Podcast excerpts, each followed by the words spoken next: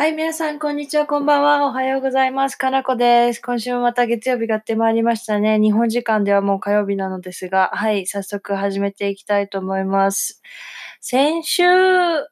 こっち、こちらは、あの、金曜日、今日は月曜日なんですけれども、あの、イースターと言って、あの、私も正直13年もいるのにイースターのことよくわかってないんですけど、まあ、要するに子供たちのための、なんか祝日みたいな感じで、あいろんなところ4連休なんですね。金、土、日、月って。で、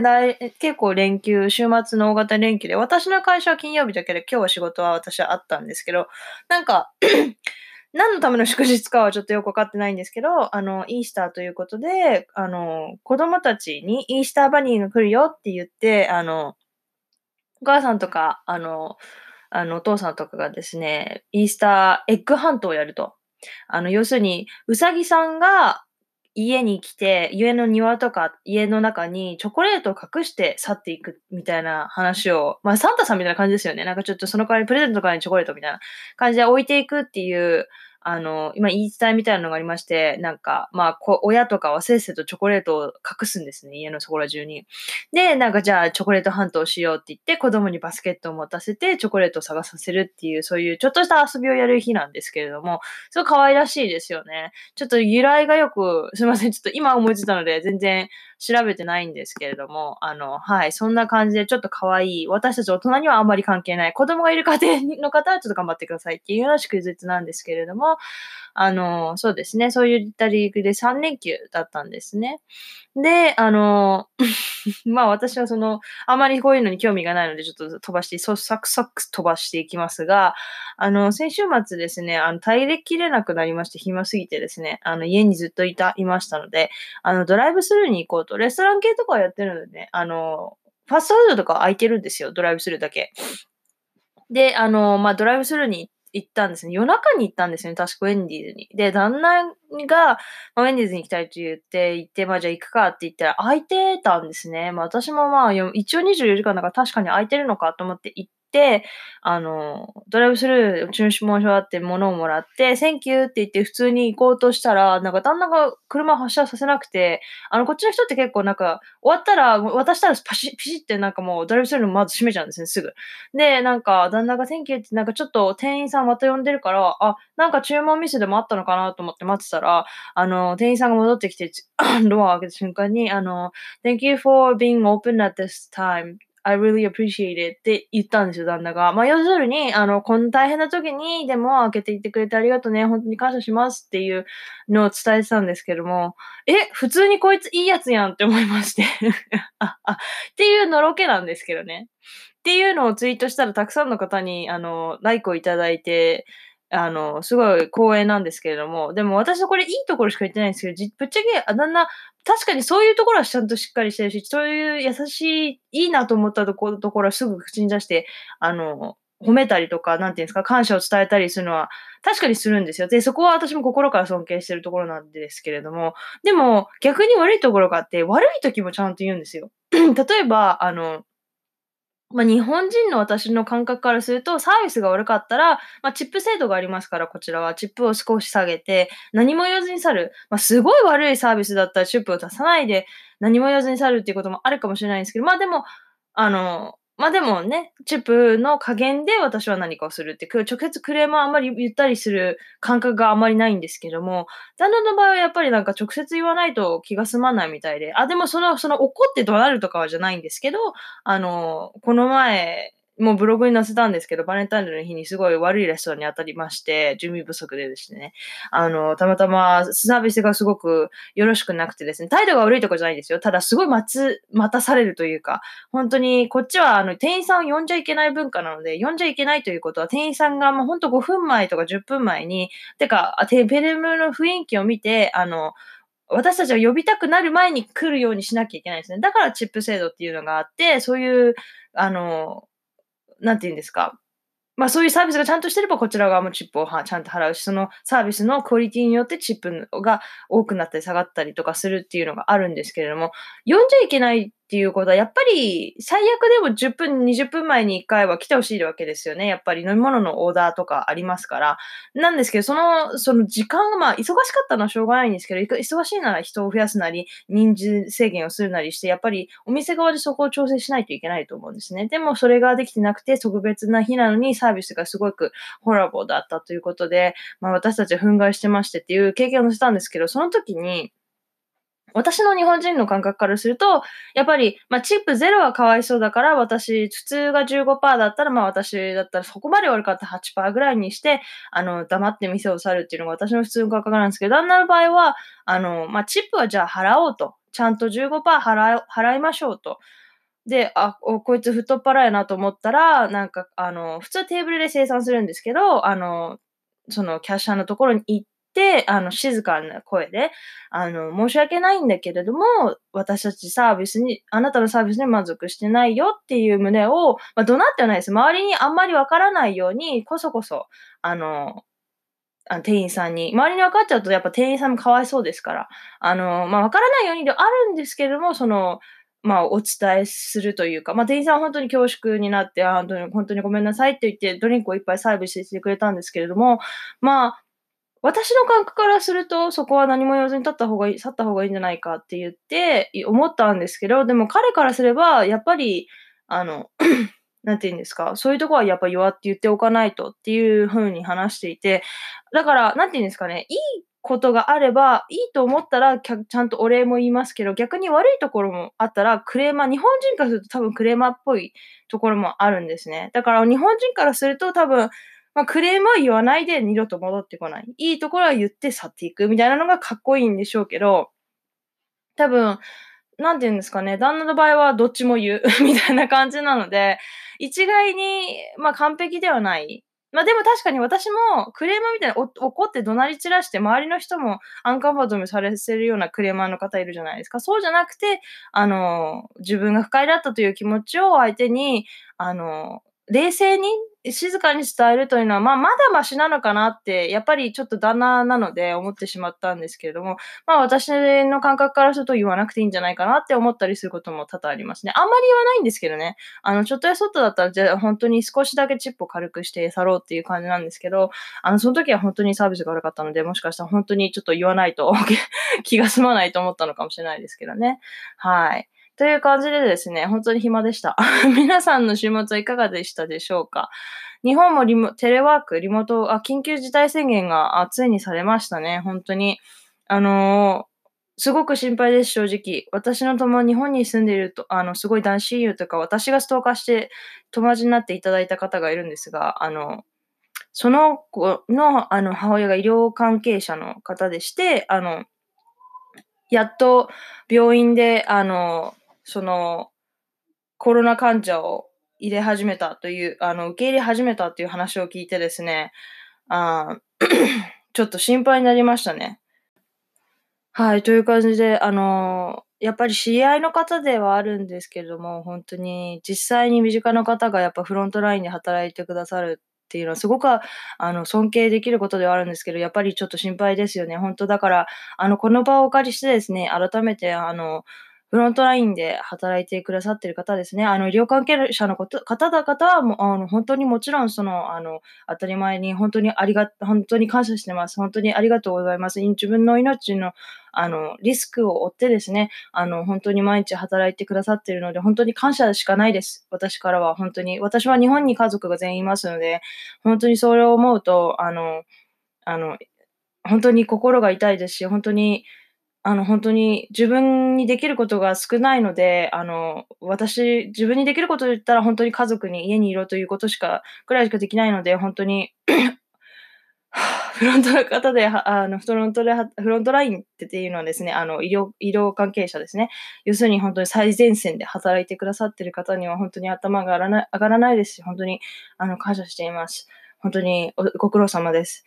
というのとのですね、あと、まあもちろんその方々はもちろんなんですけど、あの、あの、エッセンシャルワーカーといってですね、あの、リモートワークができない方々ですね、例えば公共交通機関、警察の方々、あの、本当に今は命綱であるスーパーで働い、スーパー薬局で働いてる、くださってる方々ですね。あの、本当にありがとうございます。あの、皆さん、やっぱり改めてですね、そういう人たちがいなければ、いなと私たちやっぱり生きてはいけませんので、ご飯がないとやっぱり生きてはいけませんので、オンラインショッピングだったりとかも、あの、みんな配達したしてくださってる方々がいらいらっしゃるからこそ、私たちが家に入れるっていうことところが大きくありますので、本当にこの場をですね、ちょっとお借りして、本当に改めて感謝を、あの、申し上げたいと思います。本当に皆さんご苦労様です。本当にありがとうございます。そしてですね、あの、家に入れる方々は家にいましょう。あの、私たちが家にいることによって、その外で働かなければならない方の安全が、あの、安全性が高まりますので、で、私たちにできることをですね、自宅隔離ですね、をして、あの、お互いに助け合って、あの、これを乗り越えていけたらなと思います。本当にインターネットとかでいろんなお話を目にして、本当に心が痛いですね。家族を亡くしてる方とか、あの、いっぱいいらっしゃいます。もちろん、あの、回復してくれしてる方もいっぱいいるんですけども、やっぱり自分がその誰かが亡くなった原因になりたくはないので、あの、それを一番防ぐためにですもね、あの、家にいましょう、本当に。あの、外で戦ってくださってる方がいるので、その人たちのためにも、本当に家にいましょう。はい。ということでですね、まあ、それは、あの、そういうことなんですけれども、本当になんか、あれですね、マスクをしていない、マスクをする理由が自分の、あは先週も話しましたけど、まあ、マスクに対する認識が低いというのがね、本当に心が痛いというか、イライラ、イライラしてしまいますね、正直な話。あの、今日も、あの、まあ、職場でマスクをしてるのがぶっちゃけ私だけなんですよね。まあ、しょうがないんですけれども、本当に、なんて言ったらいいんでしょうね。これはもう変えていく、もう本当に小学校の頃からの教育で直すしかないんですよね、本当に。なので難しいですよね。これを機に、あの、世界中でマスクの意味が広まればなと、本当に思います。はい。あと、そうですね。で、あの、まあ、私の愚痴はこれぐらいにしてですね、本題に入りたいと思います。まあ、ちょっとコロナ関係ではあるんですけれども、あの、まあ、皆様もご存知のバイリンガールのチカさんの炎上の話ですね。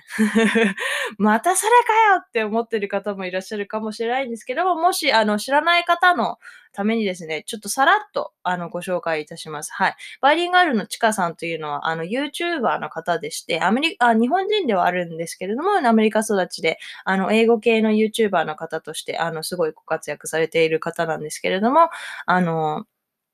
その彼女がですね、あの、先週、先週かなアップロードしたビデオで、あの、炎上をしてしまいましてですね、その理由がですね、あの、まあ、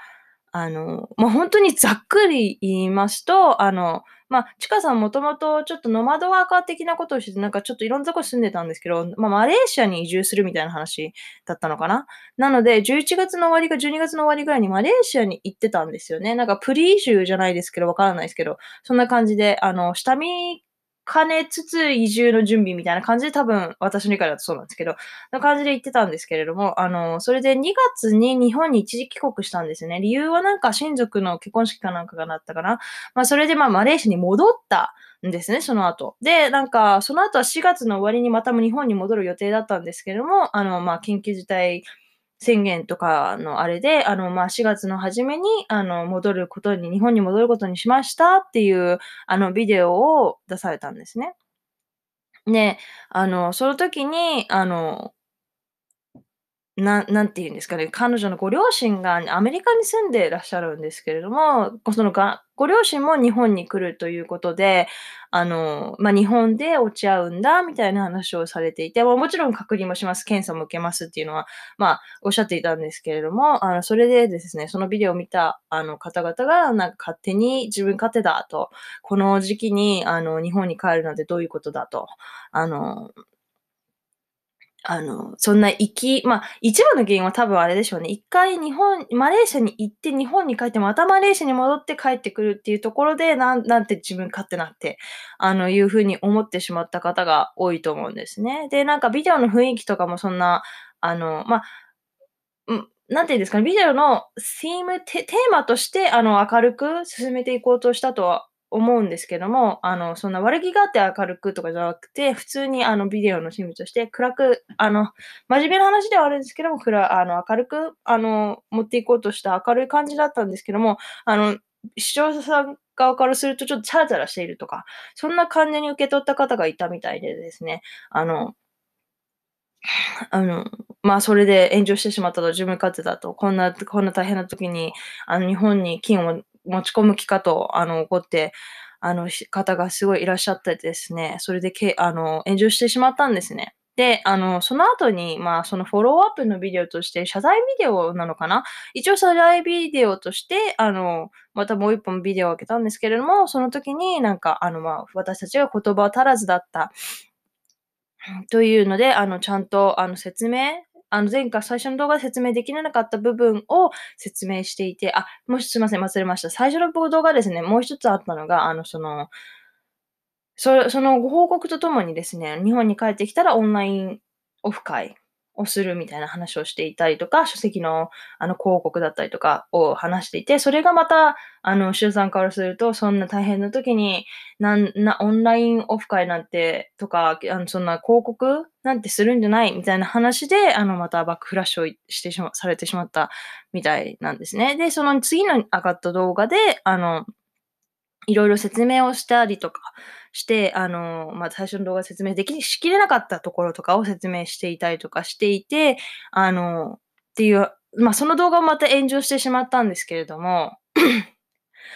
私も見たんですけれども、私は最初それ聞いたときに、何をみんなそんなプースが怒ってるんだって思ったんですね。で、でも、最初に聞いたときに確かにマレーシアに行って戻ってきて、また行って戻ってくるから、あ、何してんねんって私も思ったんですけど、あの、その理由が、まあ、プリ、プ、ん？プリ移住？移住の準備を進めるみたいな感じで言っていて、その後、日本に一時帰国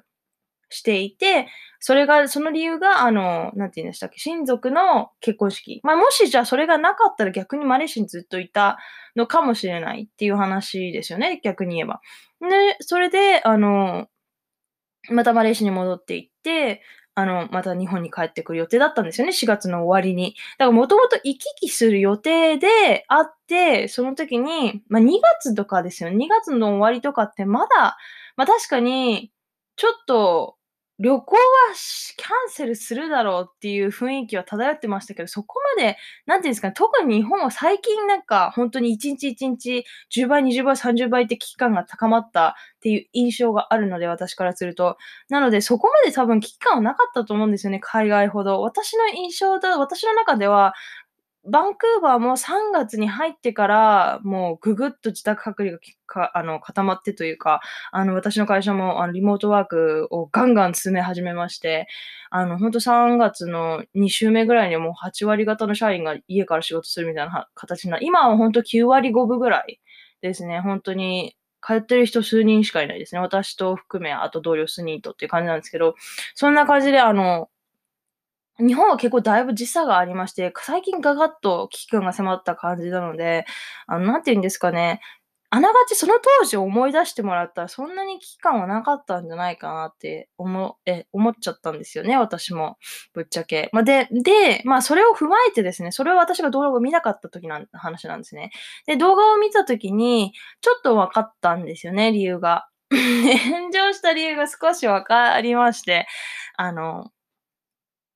まあ、そのタイミングもすごいよろしくなかったんですけれども、最初のビデオ、まず最初のビデオなんですけど、あの、一番炎上、一番最初に炎上したビデオですね。で、あの、まあ、すごく楽観的な感じでお話をされていた。多分、あの、ちかさんとその旦那様が、あの、マレーシアにいらっしゃるっていう、まあ、マレーシアも今大変な状態ですね。ロックダウンで本当に、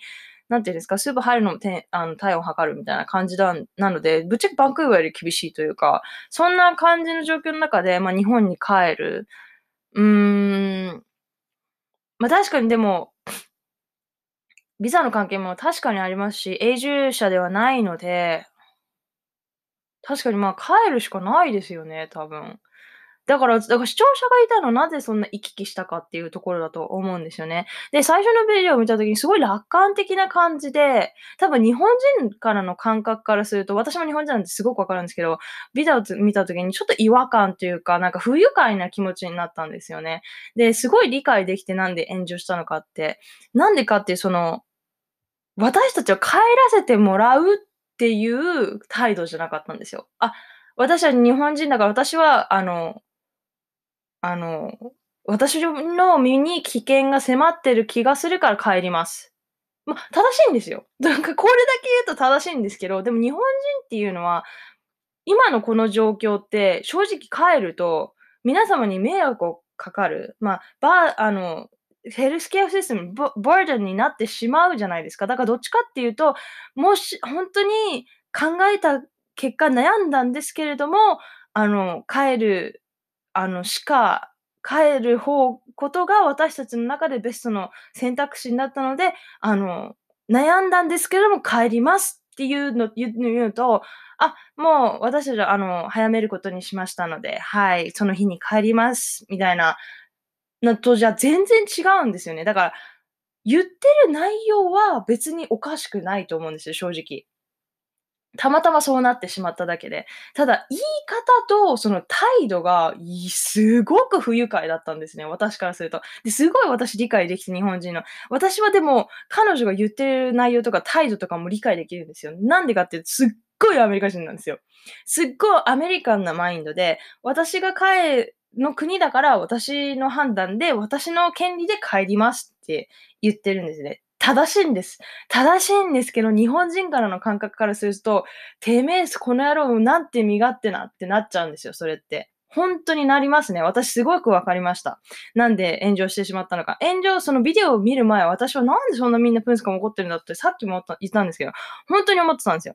で、まあすごい1個目のビデオでなるほどなと思ったんですね。その雰囲気、その態度からして、その上目線っていうのが多分日本人はダメなんですよ。やっぱり。日本人はやっぱとにかく、とにかくとにかく下から皆様にご迷惑をかけるのは分かってるんですけれども、子供のためにも申し訳ないんですけど、帰らせていただきますって、あの、言ったら、もう全然違いましたね。全く違いました。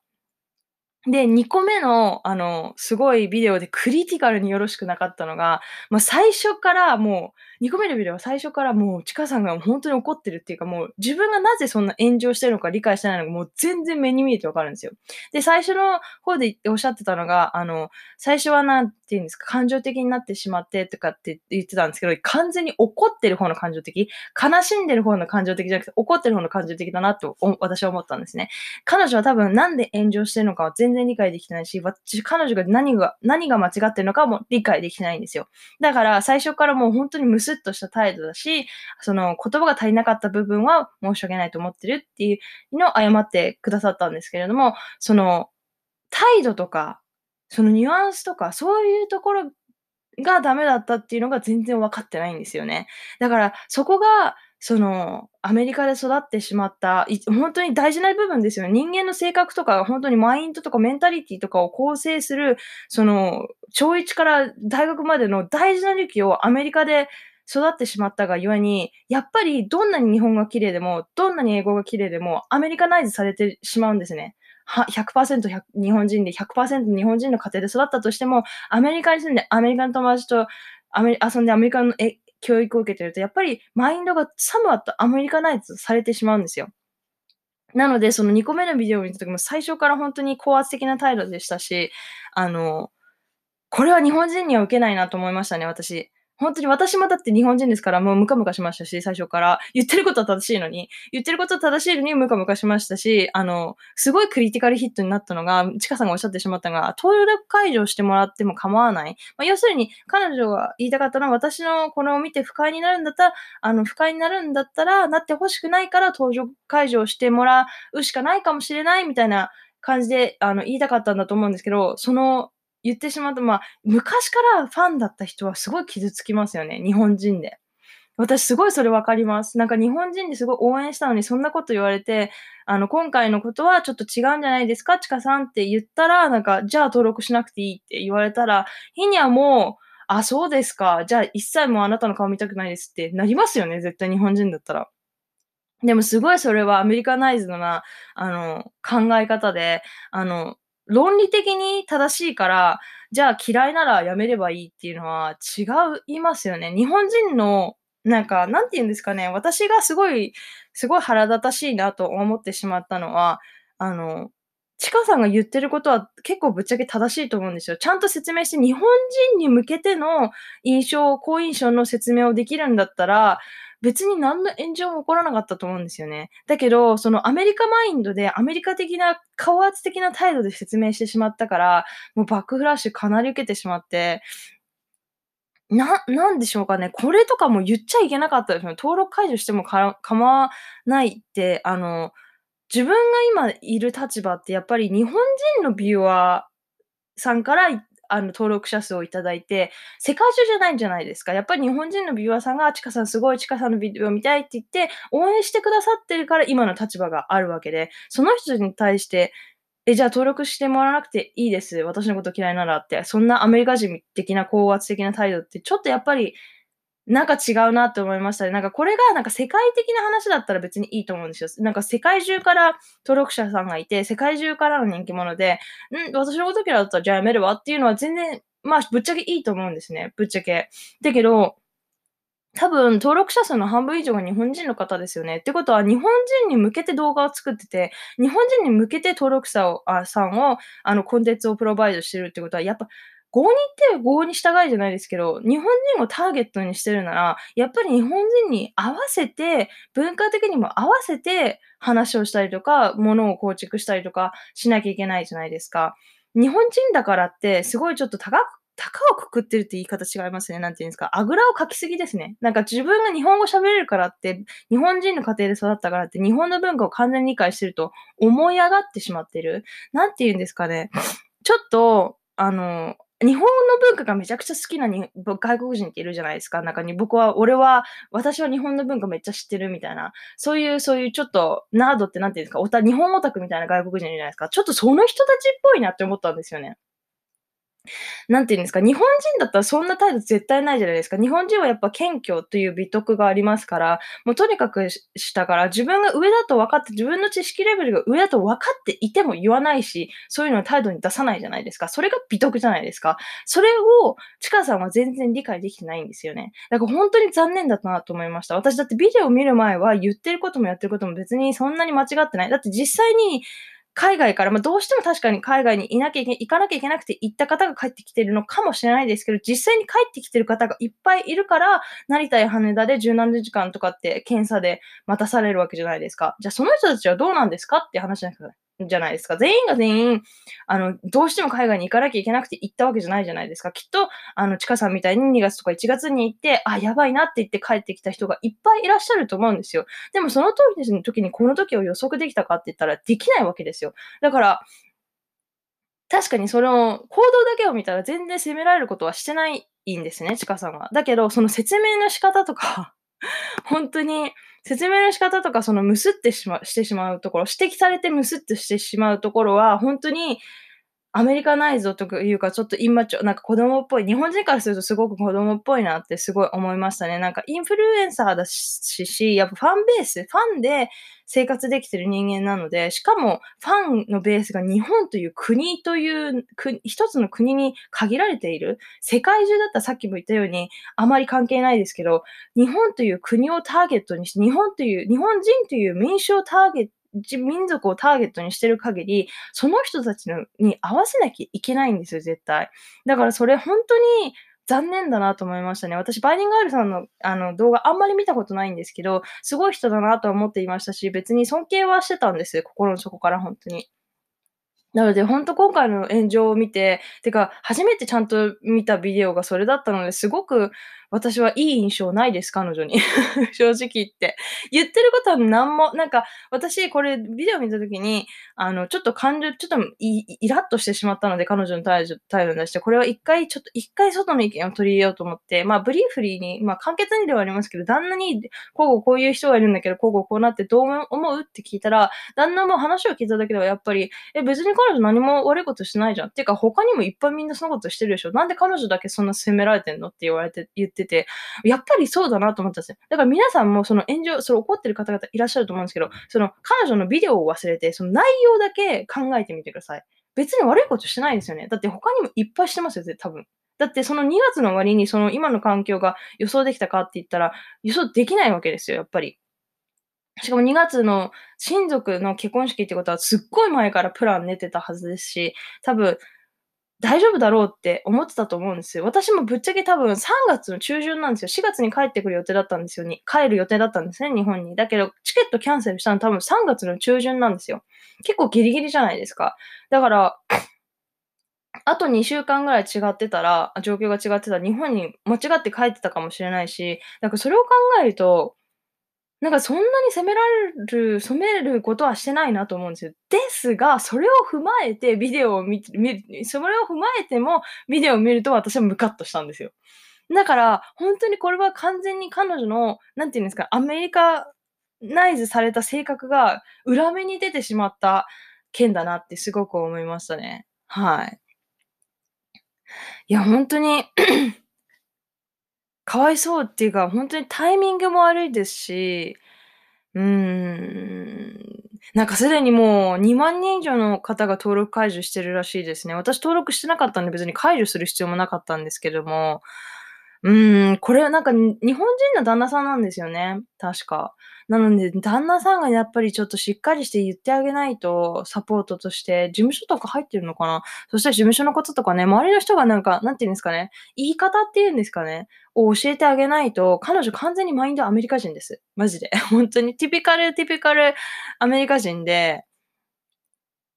うん、やっぱ言い方だと思いますね。やってることはそこまで悪くないです。だって皆さんも想像してみてください。ちかさん逆に本当に下手から出て、皆さん本当に申し訳ないんですけど、動いちゃダメっていうのは本当に分かってるんですけど、娘のことがどうしても心配で、本当にあの、私たち医療も受けられないので、この国では、あの、申し訳ないんですけど、帰らせていただくことにしましたって言ったらどうですか？別に、まあしょうがないかなって思いますよね。絶対思うと思うんですよ、みんな。日本人って下手から出てくる文化が好きじゃないですか。てか人が好きですよね、めっちゃ。下手に出る人。で、それがリスペクトじゃないですか。それが尊敬じゃないですか、それ日本って。そ周りの人に対する気遣いっていう文化がすごい尊重されてる文化なので、なんていうんですか、とにかく下手からして本当に皆さんに申し訳ないんです。ですが帰らせていただきますって言った瞬間にもう、もう好カードめちゃくちゃ上がるじゃないですか。でもそういうことだと思うんですよ。やっぱ気遣い文化なので、それが本当にできてないなと思いましたね。マジで。それができれば、もう本当に違いましたね。いや、これ本当に残念ですね。残念でならないです。ちかさんやってしまいましたね、今回は。はい。というわけで、ちかさんのあの炎上の件でした。についての私の個人的なね、見解でしたね。皆さんもいろいろ思うところはあると思います。それでも、あの、ちかさんはね、あの、好きだっていう方もいらっしゃれば、あの、嫌い、今回の彼で嫌いになってしまったという方は、あの、それ、そういらっしゃると思います。それは、あの、個人の自由なんでね、私が何と言うとか、あんまりないんですけども、私個人的にはちょっと、あの、なんて言うんですかね、これずるいですけど、やったことは間違ってないけど、デリバリーがもう最悪でしたね。デリバリーってその伝え方ですね。伝え方がもう本当に最悪だったと思います。残念ながら。でもそれは、うん、普段だったら、あ、やっぱチカさんってアメリカ人っぽいんだねって言われる、褒められる部分が裏目に出てしまった結果だと思いますね。たまたま、今回の件で。はい。というわけでね、あの、やっぱりインフルエンサーっていう仕事は大変ですねって思いましたね。やっぱり気をつけないとっていうのですね。ほんと、合に行っては合に従いはほんとバンコク共通ですね。なんか世界中の人を相手にするってなかなか難しいじゃないですか。だって英語は一番国、あの、世界中話されてますけど、それでも全員が全員のファンを作れるわけじゃないですからね。だから、うん。私は合に行っては合に従いだと思いますね。うん。自分のターゲットである、ねえ、あの、民衆っていうか、その観客に合わせていかないと、じゃないと、やっぱり続かないと思いますね。この炎上でこの対応、じゃあチャンネル解除すればいいっていうコメントはちょっと、昔からのファンは絶対戻ってこないと思いますね。残念ながら。私だったら戻らないです。え、じゃあそうですか。じゃあ失礼しますって。今だって YouTuber 今いっぱいいますもんね。英語系の。いくらでも。だから別にね、オンリーワンとかじゃないし。はい、すごく残念でしたね。というわけで、あの、皆さんほんとにコロナ大変ですけど、あの、ほんとに、皆さん一緒に頑張って乗り越えていきましょう。あの、できればね、周りの方にも、あの、助け合って、あの、ま、近所の方で、あの、買い物できない方とかがいたら助けてあげたりとか、あの、ね、あの、色々助け合いをしながら、あの、乗り越えていければなと思います。私は家族全員が日本にいますし、あの、友達もみんな、あの、多く日本にいますので、あの、皆さんの、あの、健康と、あの、安全を、あの、お祈り申し上げます。はい。私も、あの、できる限り、あの、こちらでは家にいるようにしますので、あの、ほんとに、みんな stay safe